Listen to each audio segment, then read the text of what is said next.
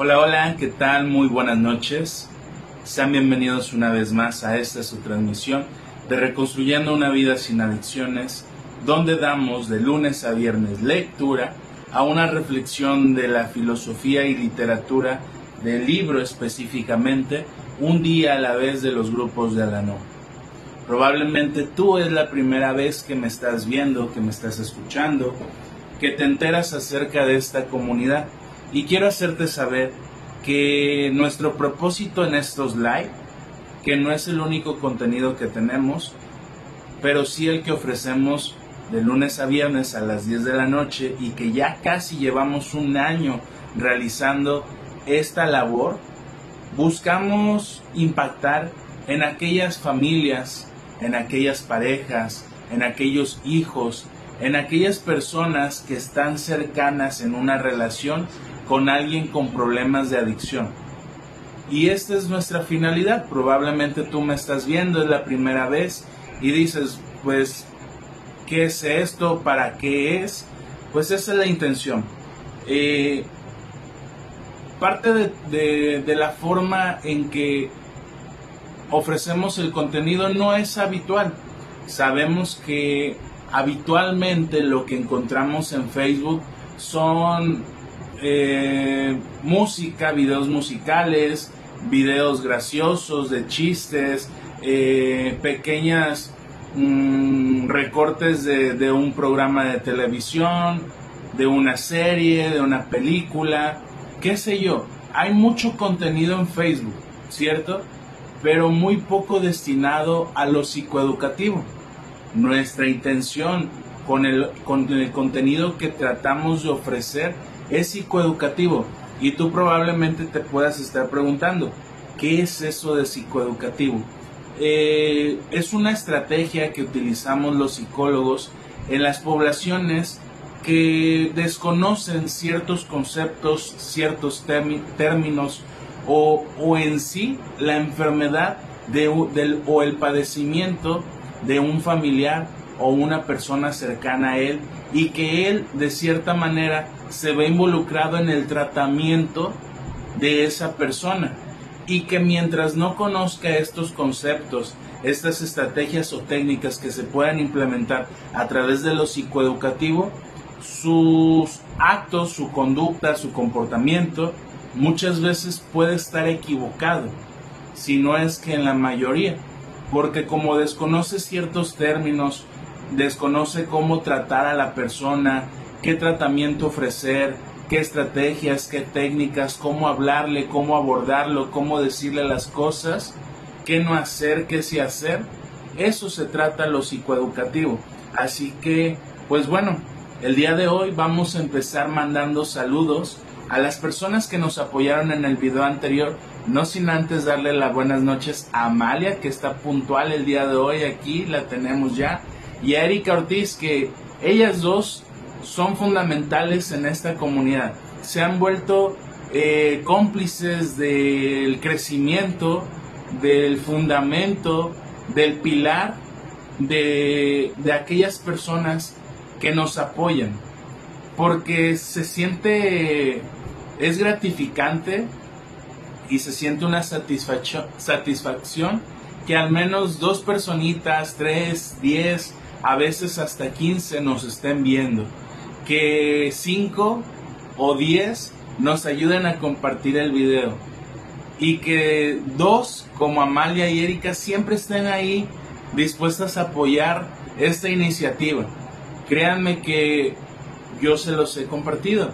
Ha llegado la ocasión donde solamente estamos uno, dos, a veces nadie, pero este video le llega a más personas y la intención es que llegue a las personas que requieren escuchar estas reflexiones, que requieren formar parte de esta comunidad y que probablemente les podamos ofrecer, que estoy muy seguro que sí, una ayuda ante el problema de adicciones.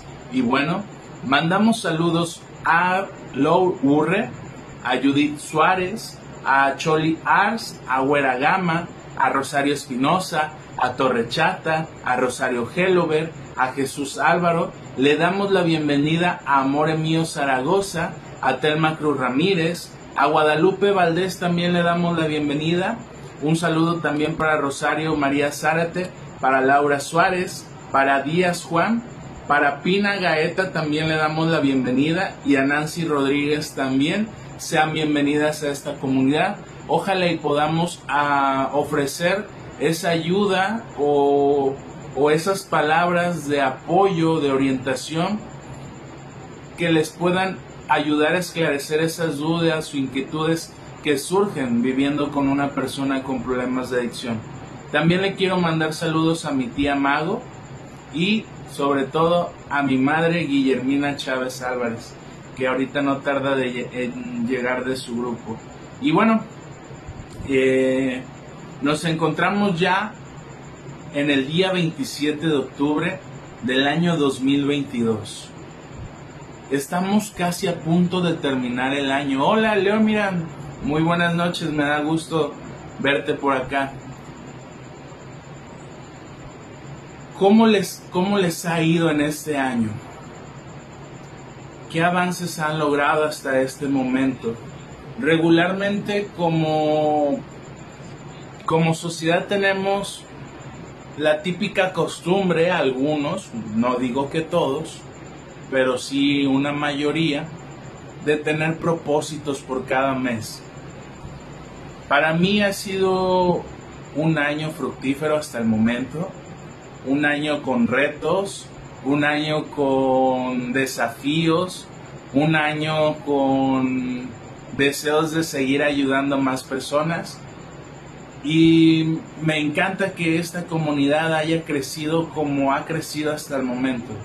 Créanme que yo no me esperaba que de repente a partir de que cumplimos los dos años, ¡pum!, aumentara un poquito más la cantidad de lo esperado y me da gusto que hay personas que me apoyen. Yo sé que alguna persona va a abrir este video, lo va a ver y va a decir, ¿este loco qué? Tal vez hay muchas personas y, y tienen razón de pensar, ¿este loco qué? No me he presentado de manera formal para todas las personas que se acaban de incorporar hace poquito. Mi nombre es Elvis Yamilco Arrubia Chávez, actualmente tengo 28 años, tengo una licenciatura en psicología por parte de la Universidad de Colima, de donde yo soy, del estado de Colima, aquí en México. Tengo un diplomado en terapia cognitivo y conductual en contextos clínicos y de la salud y una especialidad en psicoanálisis hasta el momento. Una de mis metas en mi vida después de terminar la licenciatura era estudiar una maestría, cosa que he tenido que mantener que hacer a un lado, no olvidarlo, pero sí tratar de de no tomarle tanta importancia porque sí es frustrante querer estudiar más, pero por cuestiones económicas, por cuestiones este, familiares, por X o Y, se ha tenido que postergar, esa es la palabra que, que buscaba. Entonces, actualmente deseo estudiar una maestría Espero y que el año que viene, en julio, ya pueda estar estudiando una maestría. ¿Dónde la voy a estudiar? Hay dos opciones. Una en Guadalajara, pero me dan miedo las ciudades grandes, y otra en Morelia. ¿Qué maestría voy a estudiar? Primero que nada, necesito yo estudiar una maestría para ser terapeuta.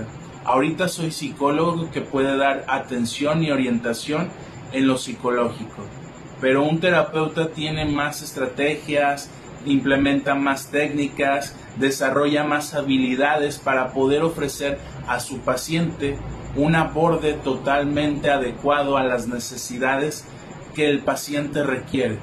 En ese sentido, yo en algún momento deseo estudiar una maestría y es por eso que también parte de mi vida me llevó a crear esta comunidad. Hace dos años, antes de tomar la decisión de crear esta comunidad, yo tenía miedo, miedo porque implica responsabilidad, implica responsabilidad en el sentido de que yo debo de ser congruente con mi pensar, decir y hacer, tener esclarecimientos de mis emociones y poder ofrecerle a mis pacientes la oportunidad de lo que ellos desean ser escuchados y de lo que ellos desean trabajar. Y hasta el momento lo he logrado. Me siento satisfecho por haber cumplido hasta el momento esos objetivos en mi vida. Y bueno, una, una vez después de darte una breve introducción a quién soy yo para ti que tal vez es la primera vez que nos ves, quiero decirte que existen cuatro maneras de ayudar a esta comunidad para llegar a más personas que requieren formar parte de esta comunidad, donde no cobramos ninguna cuota, donde el contenido que tenemos es totalmente gratuito y donde ese contenido se hace con la intención de ayudar. Esto es una cadena de ayuda. El día de hoy, si tú me ayudas con estas cuatro cosas, podemos llegar a más personas. Una, es reaccionando. En el transcurso de este video, en la parte de acá, viene el me gusta, me encanta, me importa. Durante el transcurso de este video, tú puedes estar ayudándome a reaccionar a, ese, a, esos, a esas reacciones típicas de Facebook. Dos, hacer algún comentario, un hola, un buenas noches, un te veo desde hace tiempo, un te veo desde Argentina, Paraguay, Uruguay, Colombia, Venezuela, Costa Rica, República Dominicana, Venezuela, qué sé yo. Ah, y créanme, sí somos vistos en esos países y escuchado y a veces me da gusto saber que llegamos incluso a otros continentes como España, allá en Europa. Y bueno, esa es la segunda, la tercera. En la parte de acá, ayer me ayudaron y antes muchísimas gracias a todos los que me apoyaron. Ayer y antier me ayudaron muchísimo a compartir el video. Créanme que se los agradezco porque eso nos ayuda a llegar a más personas. El algoritmo de Facebook dice, hagan de cuenta que Facebook funciona así. Hay un loco, por así decirlo, que hace videos. De, esas, de esos videos hay personas que se conectan. Muchas gracias, Amalia. Hay personas que se conectan, que reaccionan, que mantienen atención a ese loco que está hablando ahí. Y hay personas que comparten el video y que comentan. El algoritmo de Facebook o Facebook detecta, ah, esta comunidad tiene potencial. Vamos a ayudarle para que de manera orgánica, o sea, sin pagar, llegue a más personas, a su celular, a su computadora y puedan conocer esta comunidad. Así que esa es la tercera. Reaccionando, primera, compartiendo, segunda, tercera, comentando y cuarta, si tú no te ves afectado en algún momento y deseas como forma de gratitud de decir, ah, bueno, este loco que, que está hablando aquí, que ya lleva casi dos años, no, ya llevamos dos años y un mes o dos meses, me ha ayudado de cierta manera, me ha servido escucharlo y deseo que también apoyarlo en el sentido económico. Bueno, ahí lo puedes hacer con las estrellitas, siempre y cuando, como se los vuelvo a rectificar, no afecte su bolsillo. Yo no quiero saber que lo veas como una obligación, para nada, sino que si tú deseas, puedes, y está a tu alcance la oportunidad de hacerlo, adelante. Con mucho gusto valoraré el que tú formaste parte del proyecto y de mi deseo de estudiar una maestría. Y bueno, eh, por ahí hay varios comentarios, permítanme leerlos antes de seguir avanzando y ya darle lectura a la reflexión. Dice, para mí ha sido muy bendecido. Estoy bien y sobre todo ver a mi familia en sobriedad. Ya por, soy, por seis meses no cabe duda que Dios hace milagros. Totalmente de acuerdo, Erika. Muchísimas gracias por compartirnos esto de tu vida. O al menos créeme que de tu servidor agradezco mucho el que me hagas, haga saber este tipo de, noticias en, tu vida. Eh, por ahí dice saludos desde Mérida, Yucatán. Está Amalia. Y ya llegó mi mamá, dice, ¿cómo están? Buenas noches. Y bueno, ahora sí, sin más preámbulos, vámonos a la reflexión del día de hoy, 27 de octubre la cual dice lo siguiente, cuando nos esforzamos por abarcar demasiadas cosas y queremos hacerlo todo rápidamente en Alanón, podemos desanimarnos y abandonar el programa total. Pero no nos precipitemos. Consideremos que los filósofos a lo largo de los siglos han dedicado toda su vida a la contemplación de tales verdades. Y puesto que vivimos muy ocupados y tenemos poco tiempo para la meditación y el estudio, sería un acto de prudencia tomar las cosas con calma y contentarlas en una sola idea a la vez. Recordatorio para el día de hoy. Seleccionaré, un solo pensamiento de uno de los doce pasos o una frase de mis lecturas de Alanón y procuraré aplicarlo cada día. Esto me dará un núcleo de seguridad al que pueda ir añadiendo otros conceptos a medida que los vaya necesitando. En este proceso se halla una importante aplicación de nuestro lema. Hazlo con calma. No procuraré aprender todo el programa de golpe, no sea que me aturda o me confunda. Me recordaré a mí mismo que lo único vital es aplicar lo que he aprendido, a fin de que obre en todos los acontecimientos de mi vida diaria. Aunque solamente aprendiese en Alanón a no inmiscuirme en lo que no me concierne directamente, esto solo iluminaría y alegraría mi vida. ¿Qué opinas de esta reflexión que acabamos de leer? ¿Qué escuchas de ella? Al igual como cada una de las reflexiones y como lo mencionaba ayer, si nosotros nos detenemos, hacemos pausas, reflexionamos en cada una de las frases que están, de las palabras que están colocadas en la reflexión, podemos obtener muchísimas, muchísimas ideas que nos pueden ayudar a corregir, a comprender, a entender la situación que vivimos con la persona con problemas de adicción. Hola tía, muy buenas noches, gracias. Dice, muchas veces nos esforzamos por abarcar demasiadas cosas y queremos hacerlo todo rápido en Alanón. La persona que llega o que ya tiene tiempo y que tal vez no ha obtenido los resultados es porque a lo mejor ha llegado a agobiarse, a saturarse de mucha información. Empieza a comprar mucha literatura de Alanón o de doble A empieza a querer empaparse, empieza a querer aprenderse los 12 pasos, las 12 tradiciones.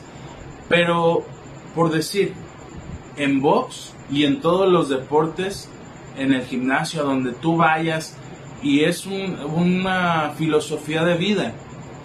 Hazlo con calma para que comprendas cómo es el proceso. Si lo haces deprisa, probablemente vas a tender a equivocarte más constantemente. Si lo haces pausado, con calma, detenidamente, vas a entender cuál es la función de cada una de las cosas que hay en tu vida. Pero a veces queremos abarcarlo.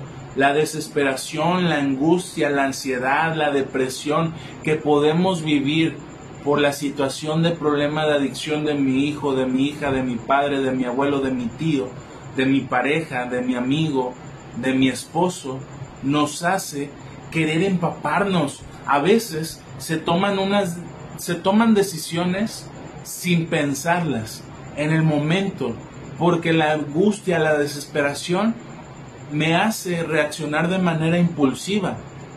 Pero debemos de tomar calma, debemos de comprender lo que escuchamos y lo que leemos, lo que decimos también.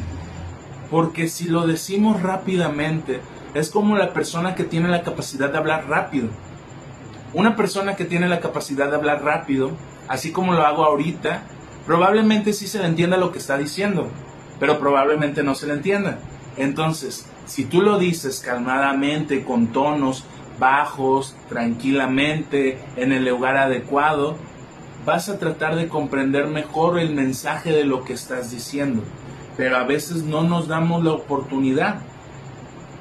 ¿Qué más nos regala aquí?